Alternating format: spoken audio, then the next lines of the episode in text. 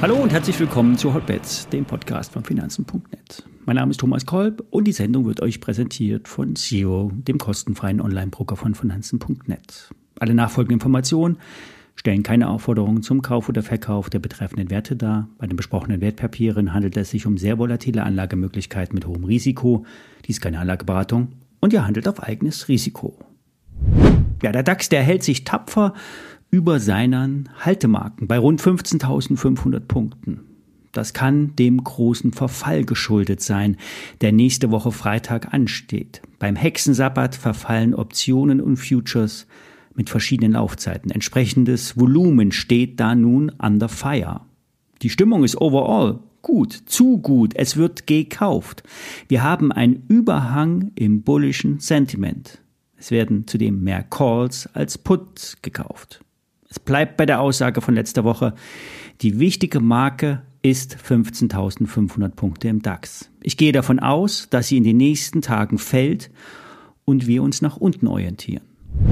Beim Trade der Woche bin ich am Montag in der Nvidia Short gegangen. Etwas zaghaft. Ich habe nur 1000 Euro eingesetzt. Dementsprechend ist der Gewinn nicht zu hoch. Die Bewegung in der Aktie ist umso mehr. 450 Dollar als erste Zielmarke wurde gestern angelaufen. Das Schicksal der Aufwärtsbewegung wird sich allerdings erst bei rund 400 Dollar entscheiden. Es ist davon auszugehen, dass viele jetzt die Kursschwäche für Käufe nutzen und einsteigen. Die Erholung kann nun kommen, aber wie weit sie trägt, ist unklar. Ich bleibe vorerst im Short investiert. Vielleicht löse ich bei 440 Dollar den Short auf. Ihr müsst das, wie immer, selbst entscheiden, wann ihr genug Gewinne eingenommen habt. Kleine Gewinne machen auch etwas aus, wenn sie regelmäßig verdient werden. Und solch einen Ansatz verfolgt Ingmar Königshofen. Der Trader betreibt seit kurzem eine kostenfreie Teletrader-Gruppe. Und dort postet er Discount Puts und Discount Short Papiere, die er für das Daytrading nutzt. Grob gesagt, steigt er ein und verbilligt immer mehr, wenn es gegen ihn läuft. Er mischt die Position immer wieder. Und das macht er so lange, bis die Märkte in seine Richtung laufen und die Gesamtposition ein paar hundert Euro ins Plus gelaufen ist. Und sobald ein kleiner Gewinn angefallen ist, verkauft er wieder. Und das führt zu mehreren hundert Trades am Tag, immer mit kleinen Gewinnen. Und das funktioniert aber nur, wenn ihr keine Ordergebühren habt. Deshalb macht das Ingmar bei den Procon Zero und Just Trade. Dort werden keine äh, Gebühren erhoben, wenn die Stückzahl über 500 Stück liegt. Im Endeffekt übernimmt der Emittent die Kosten Payment for Order Flow nennt man das. Und dieses Spiel geht so lange gut, wie die Märkte in der Range bleiben. Bekommen wir allerdings Trendmärkte, das heißt lange Strecken nach oben oder unten, kommt man mit dem dauerhaften Mischen und dem Nachkaufen auch nicht in den Gewinn. Es kann sogar zu einem großen Risiko im Depot kommen. Wer sich das mal anschauen will, der Kanal heißt IK Invest.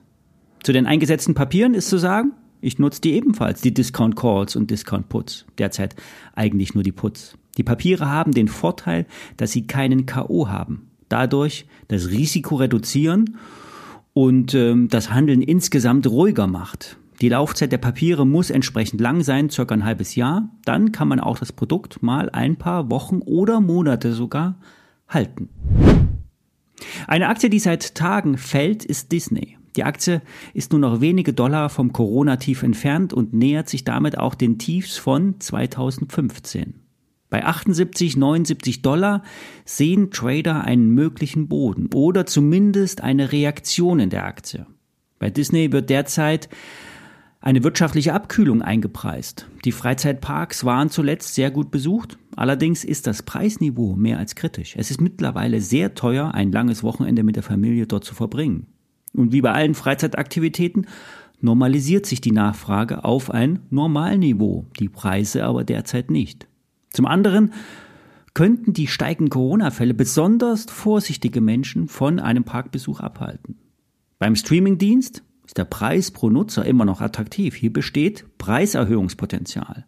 Zudem könnte mit mehr Werbung auf den Streaming-Channels das Erlöspotenzial gehoben werden. Netflix und Co. fahren mit werbefinanzierten Abo-Modellen ganz gut. Die Aktie von Netflix schießt nach oben. Im Oktober letzten Jahres wollte die Netflix keiner haben. Jetzt hat der Streamingdienst insgesamt 232,5 Millionen Nutzer, 101,75 Millionen mehr allein im letzten Quartal.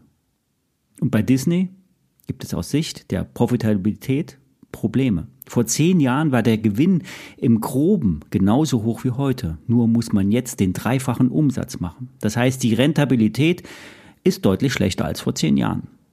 Eine Wunschstory einiger Anleger ist die Übernahme von Disney durch Apple. In der Theorie klingt das spannend. Die Mediathek und die Filmproduktion könnte Mehrwert für Apple schaffen. Aber Apple tätigt keine großen Übernahmen. Dann hätten sie auch vor ein paar Jahren Tesla kaufen können, als Tesla fast pleite war und hätten das Apple Car bauen können. Zudem Apple Plus, das, das Streaming-Angebot von Apple, scheint intern nicht die höchste Priorität zu haben. Und wenn es doch zu einer Übernahme käme, wäre das auf jeden Fall gut für die Aktie. Derzeit herrscht ein intakter Abwärtstrend. Auch ein Durchbrechen der 78-Dollar-Marke nach unten ist möglich. Es bietet sich allerdings kurz unter 80 Dollar eine erste Einstiegsoption. Später kann man dann immer noch nachkaufen und mischen, wenn man Disney etwas länger halten will. Ich nehme die Aktie auf jeden Fall auf die Watchlist. Ich bekomme einige Anfragen zu Orsted, der dänische Weltmarktführer beim Bau von Wind- Offshore-Anlagen kündigte nämlich Wertminderungen in Höhe von 2 Milliarden Dollar an auf sein US-Portfolio und die Aktie ist seitdem im freien Fall. Beunruhigender sind die Aussagen, dass weitere Abschreibungen drohen könnten. Und wenn man das sagt, werden sie mit einer höheren Wahrscheinlichkeit auch kommen. Der Umsatz soll im laufenden Jahr fallen, der Gewinn soll sich dritteln. Es ist auch wahrscheinlich, dass die Dividende möglicherweise gekürzt wird. Und damit wird die Aktie zum Problem der Asset Manager. Viele waren großzügig in Orsted investiert. Ein Trendthema, ein Marktführer. Und jetzt will keiner ein Exposure haben, ein Risiko, eine Risikoposition in der Aktie. Und die muss abgebaut werden, auch wenn die Kurse schon stark gefallen sind. Die Analysten sind noch positiv, trotzdem ist das kein Grund, die Aktie Stand heute zu kaufen. In dem Bereich zwischen 45 und 50 Euro sollte der Abverkauf nachlassen. Ich lege mir die Orsted auf jeden Fall auf die Watchlist und möglicherweise könnte es hier eine gewisse Reaktion in dem Wert geben. Soweit für diese Woche. Ich melde mich am Montag wieder. Viele Grüße, schönes Wochenende.